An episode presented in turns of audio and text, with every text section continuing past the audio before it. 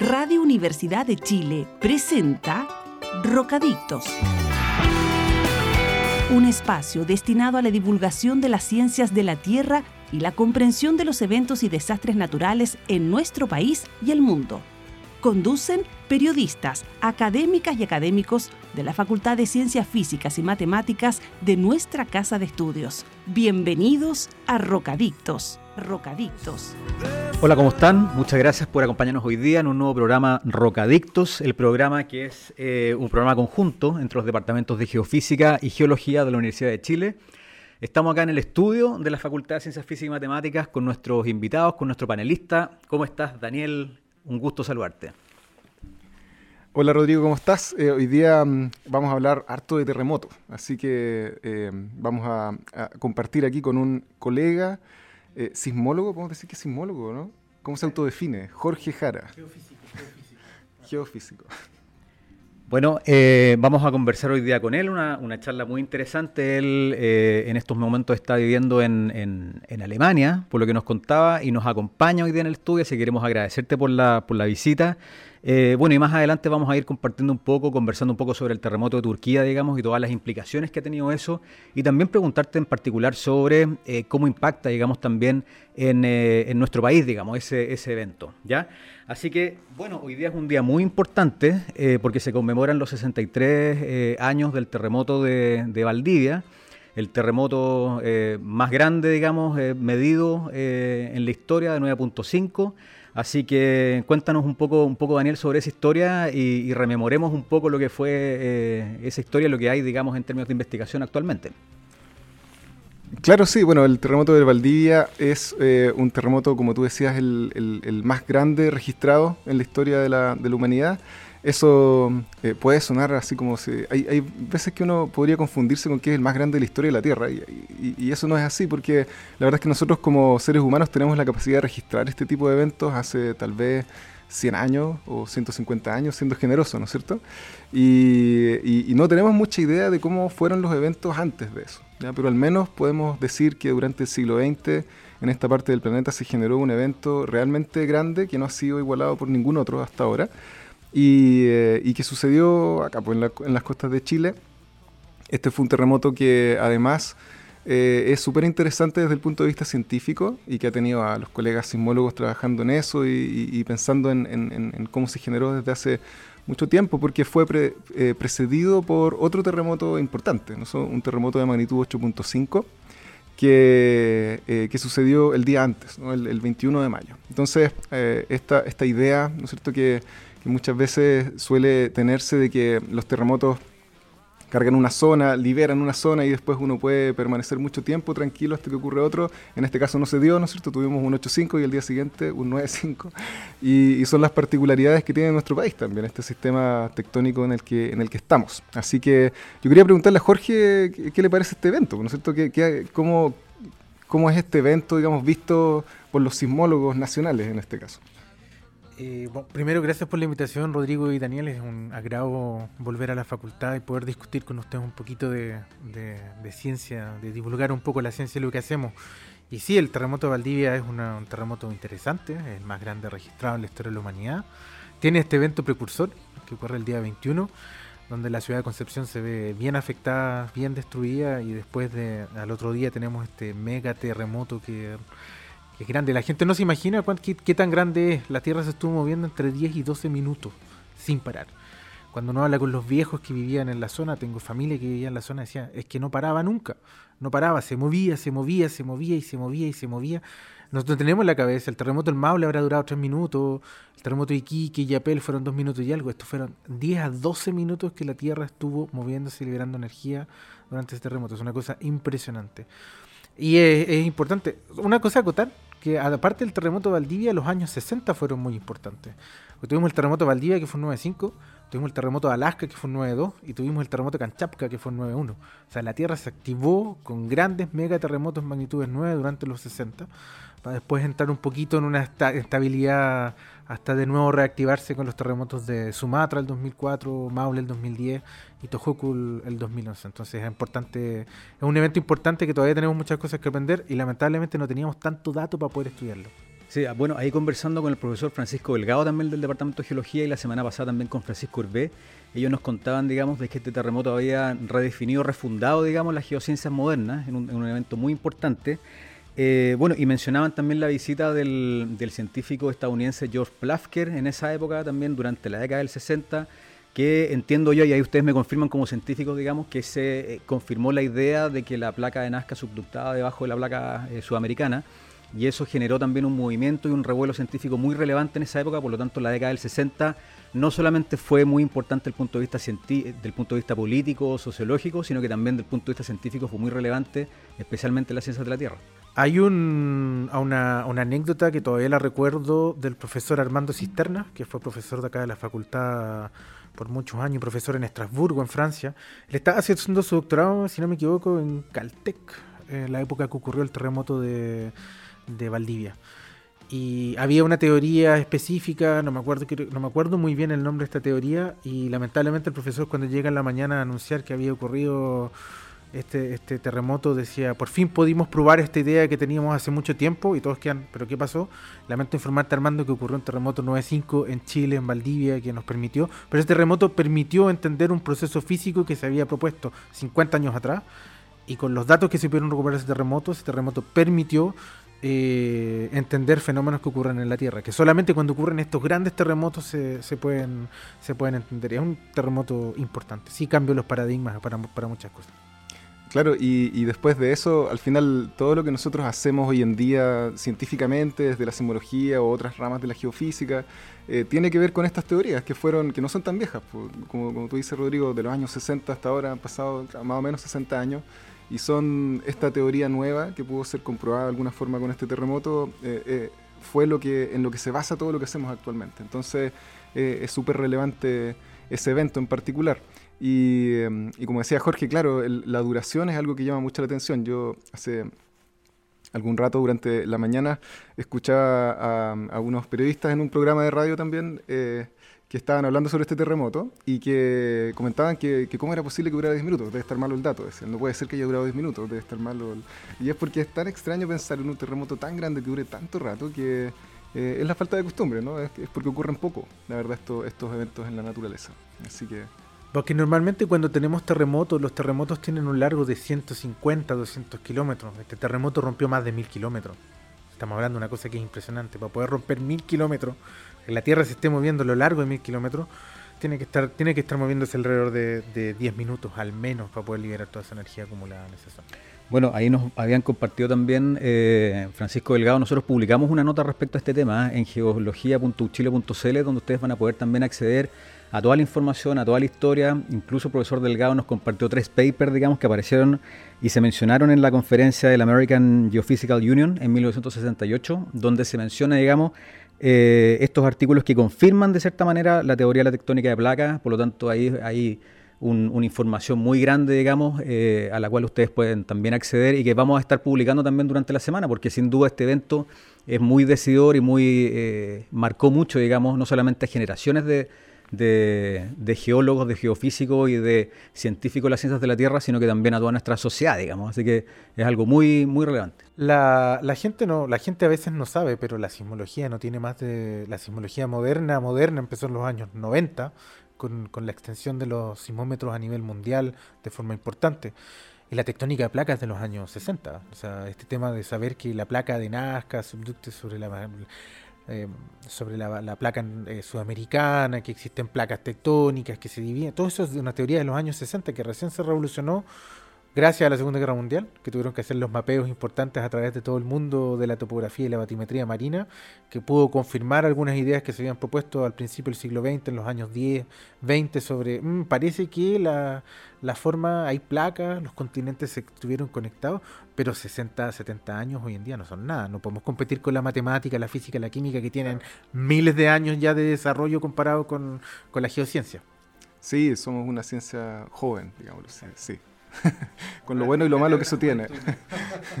Jorge Jara es licenciado y magíster en geofísica de la Universidad de Chile. Eh, es doctor en geociencias o en ciencias de la Tierra de la Universidad de Grenoble en Francia eh, y utiliza la sismogeodesia para comprender la deformación y los terremotos de la Tierra. Actualmente es investigador postdoctoral en el equipo de dinámica de riesgo y riesgo sísmico del Centro Alemán de Investigación de Geociencias que está ubicado en Potsdam, Alemania. Eh, su investigación se centra en comprender la deformación de la Tierra a diferentes escalas espaciotemporales y su relación con los terremotos. Eh, nos cuenta acá que está fascinado por cómo la geodesia espacial y eh, la sismología se pueden combinar para comprender mejor por qué y dónde ocurrirán los terremotos. Creo que describimos bien tu currículum. Cuéntanos un poco si, hay algún, algún error y bueno, bienvenido a este programa. Bueno, muchas gracias también por la invitación y si el currículum está bien, no hay ningún problema. Está perfecto. Oye, Jorge, para partir esta mm, entrevista eh, o esta conversación más bien, eh, cuéntanos un poco, eh, siempre partimos así esta entrevista, un poco más sobre ti, por qué decidiste estudiar terremotos, por qué te ligaste a esta rama de la ciencia y cómo fue tu primer acercamiento a este tema. Eh, bueno, como muchos, a mí me tocó vivir varios terremotos pequeños en la vida hasta que llegó Maule el 2010. Una experiencia media traumática, estaba acá en Santiago en un octavo piso y se movió bastante. Eh, yo en ese momento estaba entre, entre en plan común viendo o estudiando ingeniería matemática y tomando algunos ramos de geofísica. Y ahí dije, oye, yo quiero entender por qué esta cuestión pasa, qué, pasa, no entiendo, quiero, quiero entender qué pasa, qué son los terremotos, por qué ocurren. Eh, eh, y tuve la suerte que los investigadores extranjeros necesitaban estudiantes para partir a terreno. Fue la primera experiencia vez que tuve de instalar, instalar GPS y sismómetros en terreno y después de volver de eso dije, no quiero estudiar matemática, quiero estudiar geofísica, esto me encantó, quiero, quiero aprender por qué ocurren los terremotos, por qué quiero tratar de entenderlos, de saber cómo reducir los impactos para la sociedad, para la gente y, eso. Así que fue en realidad el terremoto del Maule fue el inicio de mi, de mi curiosidad científica que me llevó terminando a estudiar eh, licenciatura y magíster en, geofísica y luego a doctorar al extranjero. Oye, y cuéntanos un poco, eh, Jorge, porque, bueno, yo soy periodista, yo a, lo, mejor de elementos técnicos nos puedes contar un poco más, pero cuéntanos qué, es la sismogeodesia y la geodesia espacial. La geodesia espacial son todas las técnicas satelitales que nos permiten medir qué está pasando en la superficie o en la subsuperficie de la Tierra. Eh, medir deformación, medir pérdidas de masa, por ejemplo, de glaciares, cómo los glaciares, cómo se redistribuye el agua, eh, ese tipo de cosas. Y la sismogeodesia es la combinación de los datos geodésicos y sismológicos para tratar de entender un fenómeno como los terremotos o como los terremotos lentos o, fenómenos físicos que estén ligados a, la, ocurrencia de, cosas que pasan en placas tectónicas. Entonces la idea es combinarlas dos. Perfecto. Y si pudieras, en el fondo, como resumirnos un poco tu, investigación o, cómo fue que llegaste, digamos, a Alemania y las tareas que estás desarrollando allá. Ah, una de las cosas que a mí me llama la atención y que he dedicado harto tiempo es tratar de entender el deslizamiento asísmico. O sea, tenemos terremotos, que son los que generan estas ondas y se mueven y hacen que el piso se mueva, pero hay veces que la Tierra libera energía de forma muy, muy lenta, que la podemos grabar y, y recuperar con instrumentos, pero la gente no la siente. Pero ese tipo de fenómeno es muy importante porque, por ejemplo, puede gatillar terremotos puede... Eh, eh, y, hoy, día, hoy en día necesitamos entender cuáles son los mecanismos físicos que están detrás de este fenómeno para poder eh, tener una mejor comprensión y hacer un poco mejor de entender mejor cómo se preparan los terremotos o cómo una región se está preparando para los terremotos. Entonces, en realidad, mi investigación va por ese lado de, de, entender este fenómeno físico que está muy a la moda hoy día en el, mundo de la, geociencia, entender cómo el deslizamiento sísmico tiene un impacto en la generación de terremotos, en la preparación de terremotos. Eh, oye Jorge, y eh, entonces con respecto a lo que tú nos dices, eh, ¿en qué lugares se han aplicado, tú has aplicado este, esta, esta idea o este conocimiento para averiguar algunas cosas? ¿Dónde has estado centrando tu investigación? Eh, yo he estado centrando mi investigación durante mi tesis en el sur de Perú y en el norte de Chile. Eh, y el terremoto de Iquique es uno de los casos más lindos que se ha podido estudiar porque es uno de los mejores documentados que tiene una fase de preparación lenta. Nosotros mostramos en nuestro grupo de investigación en Francia que este terremoto se estuvo preparando por ocho meses, que fuimos capaces de descubrirlo con, técnicas satelitales, con, con GNSS, con GPS. Eh, luego vimos que hubo dos semanas de combinación entre precursores sísmicos más deslizamiento asísmico Eh, y es uno de los mejores casos registrados en la historia, en la historia reciente, junto con el terremoto Tohoku. Son los dos mejores terremotos. Y lo otro que he estado también un poco estudiando es este, este, fenómeno de deslizamiento sísmico, pero en otra falla que es en Turquía, en el norte de Turquía, que es la falla del norte de Anatolia, donde hay una pequeña sección que parece que se está moviendo muy lentamente, eh, pero de forma continua. Se mueve como 6 de 6 a 8 milímetros por año de forma continua. Tratamos, estamos tratando de entender por qué eso pasa y cómo se, el link que pueda tener con la sismicidad en esa región, y eso ahora también estoy trabajando con algunos colegas en, Alemania. ¿Y ahí cómo, cómo fue que llegaste, digamos, al terremoto de, Turquía? ¿Cuál fue como el, gatillante aparte del evento mismo? Como yo ya trabajaba en el norte en Turquía, obviamente tengo colegas en Turquía, tengo colegas que hoy día son muy buenos amigos y obviamente uno se, se, preocupa. Y, y, no deja de ser eh, impactante. Es muy raro la simbología que ocurra un terremoto 7.8 y en las 9 horas después ocurra un terremoto 7.6. Algo tiene que haber pasado ahí. Seguramente la curiosidad científica lleva a nuestros equipos a decir, bueno, vamos, que vamos a entender qué, pasó aquí, colaborar, ver si es necesario instrumentar, discutir con los colegas turcos para ver cómo colaborar, eh, sin olvidar que hubo 50.000 muertos con el, con el terremoto. también es una cosa que, que, toca, o sea, sobre todo cuando, cuando uno conoce el país uno conoce a la gente, la gente es muy amorosa, la gente es muy gentil, es muy, muy, siempre con las manos abiertas. Entonces es un país que a mí me ha tratado muy bien. Cada vez que yo he tenido que estar en Turquía me ha tratado muy bien. Entonces el terremoto me, me tocó un poco de forma particular. Aunque no fuera la zona que yo estaba estudiando, eh, ayudar a dar una mano a los colegas turcos para mí fue una cosa importante. Así que por eso también terminé, terminé tratando de entender un poco qué pasaba con estos terremotos. Eh, y Jorge, tú eh, solo para... Vamos a entrar más en detalles de Turquía un poquito más adelante, pero yo quería preguntarte, antes de pasar a eso, por tu experiencia trabajando con estos grupos internacionales, tú dijiste que tu inicio, así como en la disciplina, tiene que ver con la llegada de grupos extranjeros a Chile, a instalar equipos, a medir cosas. Ahora después te fuiste a estudiar allá. ¿Cómo ha sido tu experiencia con estos grupos eh, franceses, alemanes, internacionales al final con los que te, te ha tocado trabajar? Eh, ha sido una buena experiencia. He trabajado con grupos eh, franceses y alemanes sobre todo, pero eso no quita que también haya trabajado con algunos colegas americanos. Eh, nosotros estamos estamos súper tenemos una súper buena formación física, matemática y teórica que no tiene nada que envidiarle a, los, a los, colegas americanos o europeos. lo que sí tenemos el problema son problemas de recursos. O sea, el, tema de recursos en el tema de la instrumentación. Tú trabajas mucho con instrumentación, sabes lo que cuesta eh, un equipo que, nos permite hacer muchas cosas. Y eso con los colegas de afuera no podemos competir. Y eso nos hace jugar, si lo quieres poner en una analogía futbolística, en segunda división. No tenemos las capacidades instrumentales que podrían tener eh, los colegas extranjeros. Y eso nos hace avanzar un poquito más lento pero, pero en un nivel de ciencia de state of the art que, que, que, que, no tiene nada que envidiar a lo que hacen los colegas europeos o americanos. Para nada.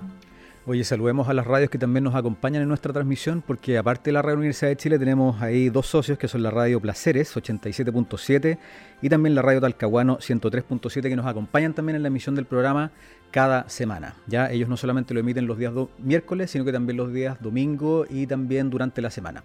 Así que, eh, bueno, vamos a ir a, comerciales o a la música eh, y a la vuelta vamos a seguir conversando y entrar un poco más en detalle en la conversación con Jorge Jara. Acompáñenos y espérenos.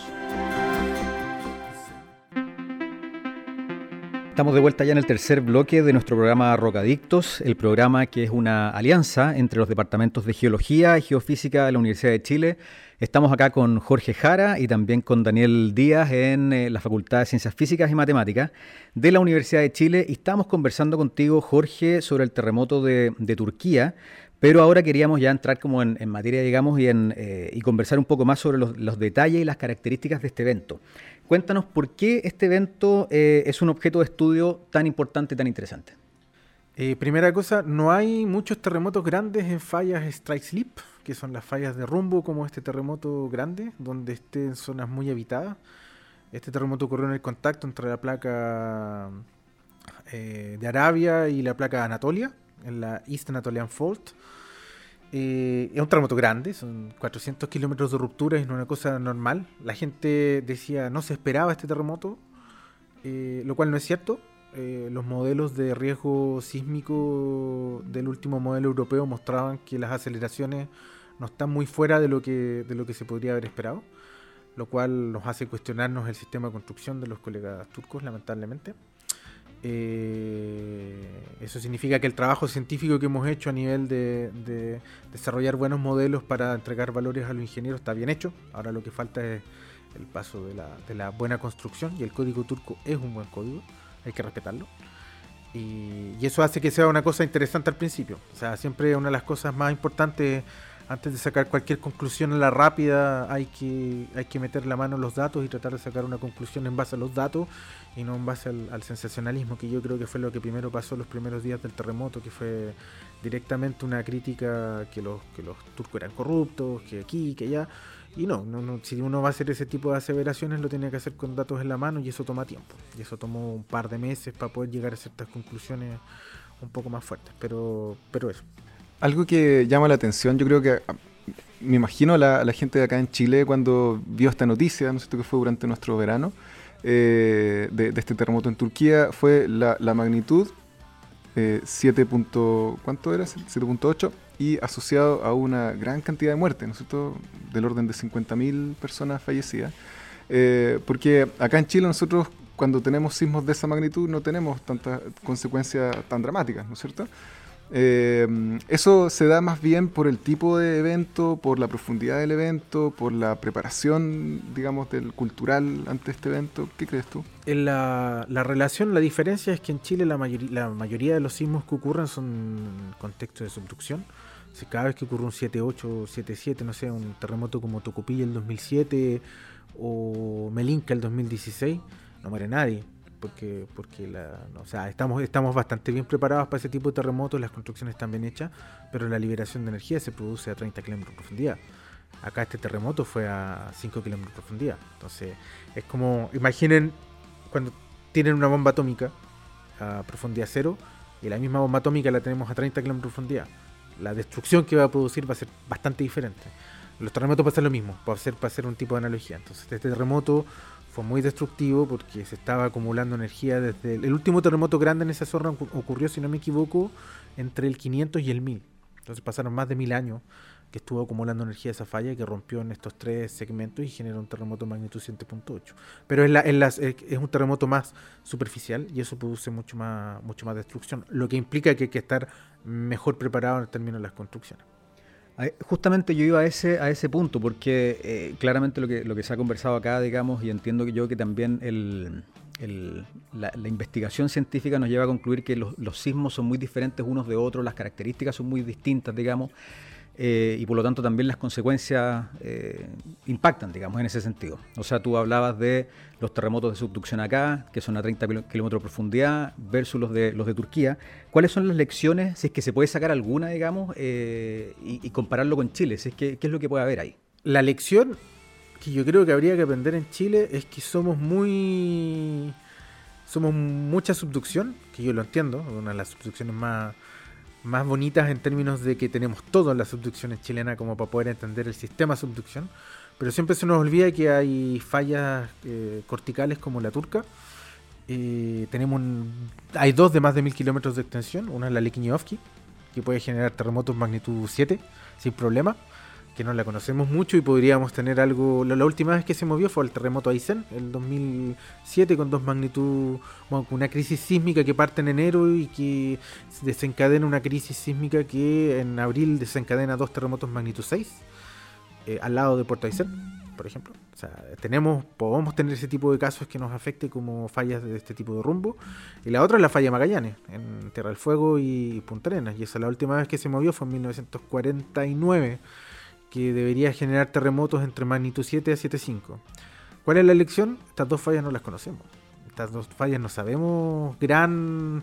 Tenemos pequeños estudios sobre, sobre la tectónica a larga escala, un terremotito por aquí, un terremotito por allá, pero la dinámica de este tipo de fallas comparado con lo que tienen los colegas americanos con la falla de San Andrés, o los colegas turcos con la falla del norte Anatolia, o incluso esta falla que rompió ahora del este Anatolia, estamos lejos de entender estas dos fallas. O sea, hay, mucho trabajo por hacer y ese yo creo que es el, la lección que deberíamos apuntar, en tratar de entender mejor las fallas de Strike Slip. Eh, sin, sin, sin, sin, alargarme mucho en el tema, el año 58 fue el terremoto de las Melosas, que fue chiquitito, fue 5 y algo, pero ese 5 y algo dejó la escoba en, el cajón del Maipo, y está acá al ladito. Hace poco hubo un terremoto en Teno, en los años 2000, no me acuerdo, entre el 2000 y 2020 hubo un terremoto en el sector de, de Teno, en Curicó, también fue un magnitud casi 6, si no me equivoco terremoto de Aroma el 2003 en el norte. Hemos tenido la suerte que donde han ocurrido no había mucha gente. Pero, por ejemplo, a que si un segmento, no sé, el segmento que pasa a la altura de Puerto Montt, se le ocurre moverse, ahí estamos viendo una zona que ya está mucho más poblada. Hay que poner, hay que poner un ojo y tratar de entender este tipo de fallas un poquito mejor. Además, en el caso que tú comentas, Jorge, eh, esta falla del Quiñovsky está súper asociada al volcanismo también de la zona. Es una, es una falla que que tiene esas características, ¿no? Entonces, eh, es interesante cómo con, investigaciones hechas en lugares tan lejanos uno de otro, porque uno pensaría, ¿qué tiene que ver Turquía con Chile, ¿no es cierto? Uno puede encontrar similitudes o relaciones, ¿no es cierto?, para poder traerlas al caso nacional y, aprender un poco más. Eh, ¿Tú dirías que para los colegas, por ejemplo, de Turquía, este evento fue como para nosotros el Maule 2010? Algo, algo así como que, que un poco el, la organización y, también un poco el, avance científico en, esta, en estas disciplinas, o no tanto? Y los colegas, yo creo que Turquía puede ser equiparado a lo que tiene el trabajo chileno. Eh, en términos de avances y ciencia. Tiene muy buenos investigadores, tiene muy buenas redes, tiene muy buenas... Están en proceso de evolucionar, sigue siendo el problema del, como mencionaba anteriormente, el problema económico, quizás la mayor diferencia. Pero sí, yo creo que podría ser equivalente a un terremoto del Maule o incluso un terremoto Valdivia. Eh, el problema es que todo el mundo está esperando el terremoto que ocurra en la zona del mar de Marmara, porque está justo frente a la zona de Estambul. Eh, que si ese terremoto ocurre debería ser entre magnitud 7.2 y 7.5. Eh, pero al ser al frente de las costas de Estambul va a producir mucho, mucha destrucción. Desafortunadamente en Turquía, una de las cosas que uno nota y discute con los, con los colegas es la familia parte su casa en el piso cero y el primer hijo que se casa se hace la casa en el piso 1 y del hijo que sigue en el piso 2 y seguimos creciendo en la familia y de repente tenés un, tienes un, edificio de 5 o 6 pisos sin ninguna norma sísmica. Entonces claramente si tú vas a tener un terremoto magnitud 7 y 5 eso va a producir una destrucción bastante importante. Entonces hay, hay estimaciones de, fatalidades que son un poco altas y yo creo que habría que, Estaban como esperando en esa zona, no se lo esperaban acá. Y ahora sí los pilló mal, mal, mal, mal preparados en términos de, reacción y, bueno, hay muchas lecciones que aprender desde el punto de la emergencia, desde el punto de, de, la instrumentación y cómo tratar de entender un poco mejor estos terremotos, que fue lo que pasó con nosotros el 2010. Jorge, y ahí ya, bueno, como periodista, digamos, eh, me surge una pregunta respecto al tema de los medios de comunicación y cómo se canaliza eh, la información en este, en este tipo de eventos. Eh, yo no sé si hubo algo que te hubiese llamado la atención, particularmente en el caso de Turquía, en términos de prevención o en términos de, de cómo resguardarse, digamos, en, circunstancias como esa, digamos. ¿Qué, ¿Qué, es lo que tú pudiste percibir en términos de gestión de comunicación en, ese, en este tipo de eventos? yo, sé que la gestión de comunicación es bien complicada porque lamentablemente hoy en día somos bien sensacionalistas. Y si lo traigo al caso chileno, cuando pasó el terremoto del 2010, una de las grandes críticas es que no había periodistas especializados en ciencia. Creo que debe ser el caso, en ese momento la única persona que había en el país haciendo ese tipo de periodismo era Andrea Bain, que sí, que este, en ese tiempo creo que estaban en la televisión, estaban en Canal 13 y debe haber estado en la radio ADN haciendo programas de comunicación científica. Después de, después de eso ha habido mucho esfuerzo, por ejemplo este programa, de tratar de difundir un poco más lo que son las geociencias y mejorar la comunicación. El tema es que todos estos test de comunicación científica y cómo logramos transmitir la información a la gente, lo vamos a testear para el próximo grande. Si la gente entendió o no entendió. Y de repente, una de las cosas que, que cuando hablaba mucho con Marcelo, Marcelo Lago, eh, podemos, podemos discutir sobre ciencia y podemos discrepar sobre puntos científicos, pero él siempre tuvo importante, y se lo reconozco, y una cosa muy importante, hay que estar preparado, hay que estar preparado todo el tiempo, porque esta cuestión puede ocurrir mañana, puede ocurrir en 10 años, pero, pero hay que estar preparado siempre, siempre hay que tener un kit, hay que tener agüita, hay que tener comida para sobrevivir, eh, no sé, un par de semanas, hay que estar preocupado de la familia, pero son cosas que nos pueden ocurrir hoy día o en 10 años, pero hay que estar siempre preparado, y ese es el mensaje que yo creo que hay que tener siempre, siempre en mente. Bueno, el tema eh, lo tocó también el profesor Gabriel Easton hace un par de semanas en conversación con CNN Chile que decía que el, tema de cuándo va a ocurrir como que pierde importancia porque lo importante es siempre estar preparado, digamos. O sea, y, ahí eh, Chile es, un país sísmico, va a seguir teniendo terremotos, por lo tanto ahí la importancia de las políticas públicas, la importancia de hacer conciencia, digamos, y obviamente hacer una buena comunicación en términos de periodismo también contribuye, digamos, a, ese fin. ¿Por qué impacta tanto el tema de la magnitud en, la gente? ¿Por qué a la gente le interesa tanto saber eh, la magnitud de un terremoto. Y ahí tú tenías ahí algunas, algunas apreciaciones respecto a cómo se comunican, digamos, estos eventos y de qué manera se vinculan, digamos, con el tema de la preparación, el tema de, de, esta necesidad de la gente por saber, digamos. Yo me lo pregunto. Yo no, no, hasta el día de hoy nunca he entendido por qué la gente quiere tener una respuesta así exacta y precisa de cuánto fue la magnitud. 6.5, 55, 6 cuando finalmente, como hablábamos un poco, poco antes, lo importante es estar preparados todo el tiempo con el tema de los terremotos. La magnitud no, no va a cambiar muchas cosas. Lo que sí creo que puede importar es el tema de dónde fue. Por el tema de dónde está mi familia, para preocuparse. Pero si la familia ocurrió un terremoto 8.5 y la familia en Santiago y la familia vive en Santiago y mi familia es de Concepción, no le interesa saber que fue un 8.5, necesita saber que el terremoto fue en Santiago para tratar de comunicarse y que hay que ocupar mensajes de texto, no hay que ocupar eh, la, llamar por teléfono porque se saturan las líneas. ¿Viste? Hay un tema de educación importante de dónde poner las prioridades y yo creo que es súper, súper importante eh, la prioridad no es la magnitud, la prioridad es estar todo el tiempo preparado, eh, estar todo el tiempo preocupado en nuestros seres queridos y, en el caso en el caso que algo pase, saber cómo reaccionar. Mensajes de texto, estar preparado, las radios, radios a pila. ¿Cuánta gente tiene radio a pila en la casa? El otro día está, retando a mi mamá y a mi hermano, ¿dónde está la radio a pila? ¿La tienen o no? Y no, pues no tenían el kit preparado de terremoto. Así que hay que, son, es el tipo de cosas que yo creo que hay que trabajar. Yo tengo radio pila, Jorge. Tengo Soy de los que tiene radio pila. Ah, pero muy bien, Daniel. Ah, aprendiste muy bien el paso por los, mensajes de nuestros profesores recibí, del departamento. Sí, recibí el, mensaje. Oye, yo te quería comentar sobre este mismo tema, eh, preguntarte tu opinión sobre mm, las predicciones, que es algún tema que siempre sale también cuando uno habla de terremotos. No sé, sale también el tema de las predicciones, de cómo nos podemos adelantar un poco a los hechos, saber lo que va a pasar. ¿Qué opinas tú de eso? ¿Nos vamos a poner salfate ahora en el...? En el, es tu opinión, es tu opinión. No, hoy día no, no se pueden predecir los terremotos. No, ya, ya es como. Yo, yo cada vez que veo a un sismólogo hablando en la tele con un geocientista, no se puede predecir. ¿Qué sabemos? Sabemos que zona está cargada por un terremoto. La geodesia o las técnicas satelitales nos permiten saber qué zona está cargadita, junto con el estudio de la, de la sismicidad histórica, porque si ocurrió un terremoto hace 300 años en alguna zona, algo me dice que esa cuestión se puede volver a repetir porque ya hay mucho tiempo pasado como para que se repita un terremoto. Eh, sabemos que pasan ciertas cosas antes de los terremotos, que es lo que llamamos esta fase de preparación, pero no pasan en todo. Entonces no tenemos toda la capacidad técnica hoy en día o instrumental para poder estudiar ese detalle y decir, ya podemos predecir. Hay mucha gente que está tratando de hacer cosas con Machine Learning, para tratar de, con, con inteligencia artificial, perdón, para tratar de, ver si es posible predecir o no. Eh, la respuesta yo creo que no estamos muy lejos todavía. Hay muchas cosas que no conocemos todavía. Eh, nos falta mucho. No podemos predecir. Oye, eh, estamos muy encantados de tenerte acá en nuestro programa, Jorge. ha sido realmente un placer poder conversar contigo, poder conocer en el fondo tu, investigación, tus apreciaciones, tus opiniones también sobre la forma en que se difunde la, la información científica, la información sobre los terremotos. Eh, y por supuesto nos gustaría tener eh, la oportunidad de conversar contigo más en profundidad y ojalá poder hacer un programa en profundidad respecto específicamente al tema de las magnitudes y de cómo se perciben estos temas, digamos, en la, en la opinión pública. Pero como ya estamos en el último bloque, en el bloque de las recomendaciones, me imagino que todos hicimos la tarea y tenemos nuestras recomendaciones.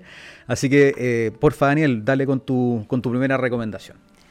Claro, esta es una recomendación que eh, me, no la busqué yo, la buscó Daniela, nuestra periodista de geofísica, que me dijo que recomendara por favor el libro El Pleistoceno de la Cuenca de Calama, Evidencias Paleontológicas y Arqueológicas, realizado por el Museo de Historia Natural y Cultural del Desierto de Atacama.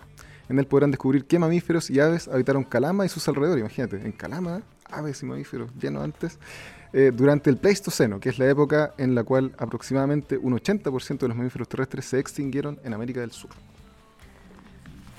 Gracias, Daniel, por esa recomendación, sin duda muy interesante. Le mandamos también un saludo a Daniela Cid, que es la periodista de geofísica, que nos acompaña también eh, semana por medio. Yo lo conduzco y ella también lo conduce semana por medio, así que Muchos saludos para ella. Bueno, eh, querido Jorge, cuéntanos. Yo tengo dos recomendaciones, pero no tienen nada que ver con Ciencias de la Tierra. La primera es una. Son dos series. La primera se llama Black Earth Rising, que creo que la pueden encontrar en Netflix, que trata sobre. Es una historia sobre el. Que el genocidio, en, el genocidio en Ruanda en los años 90 no fue blanco y negro. Eh, hay matices importantes y está re buena la serie, se las recomiendo.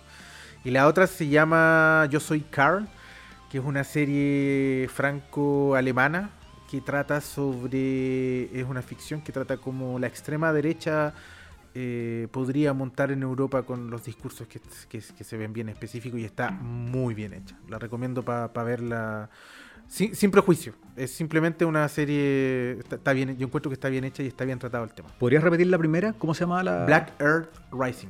Black Earth Rising. Ya, eso lo vamos a publicar también durante la semana en nuestro, en nuestro Twitter, nuestro Instagram, para que estén también atentos.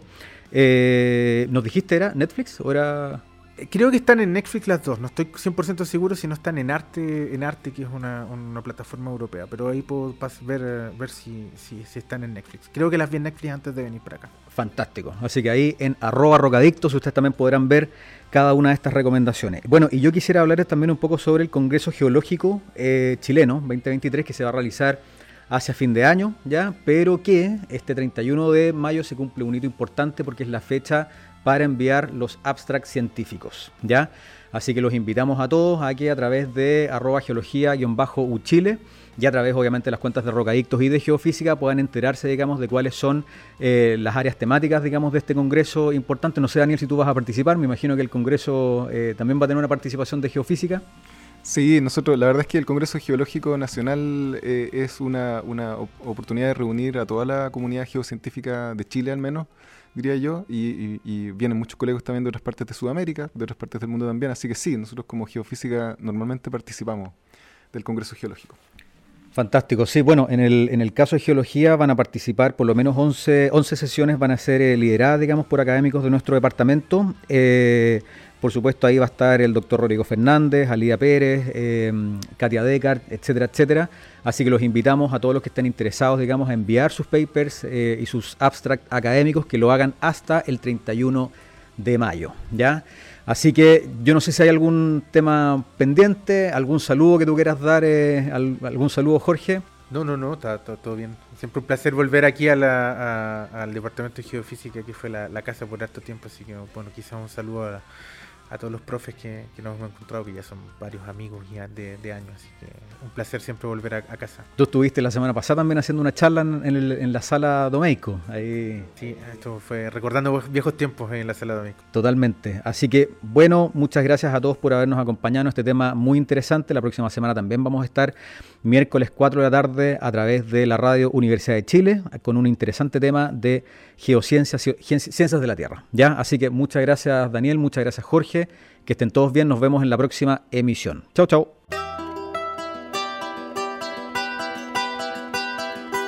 Radio Universidad de Chile presentó Rocadictos espacio donde conversamos sobre terremotos, sequías, erupciones volcánicas, aluviones y todo lo que ocurre en torno a las ciencias de la Tierra en nuestro país y el mundo. Todo esto fue motivo de conversación en Rocadictos. Rocadictos. Nos reencontramos el próximo miércoles a las 16 horas en Radio Universidad de Chile.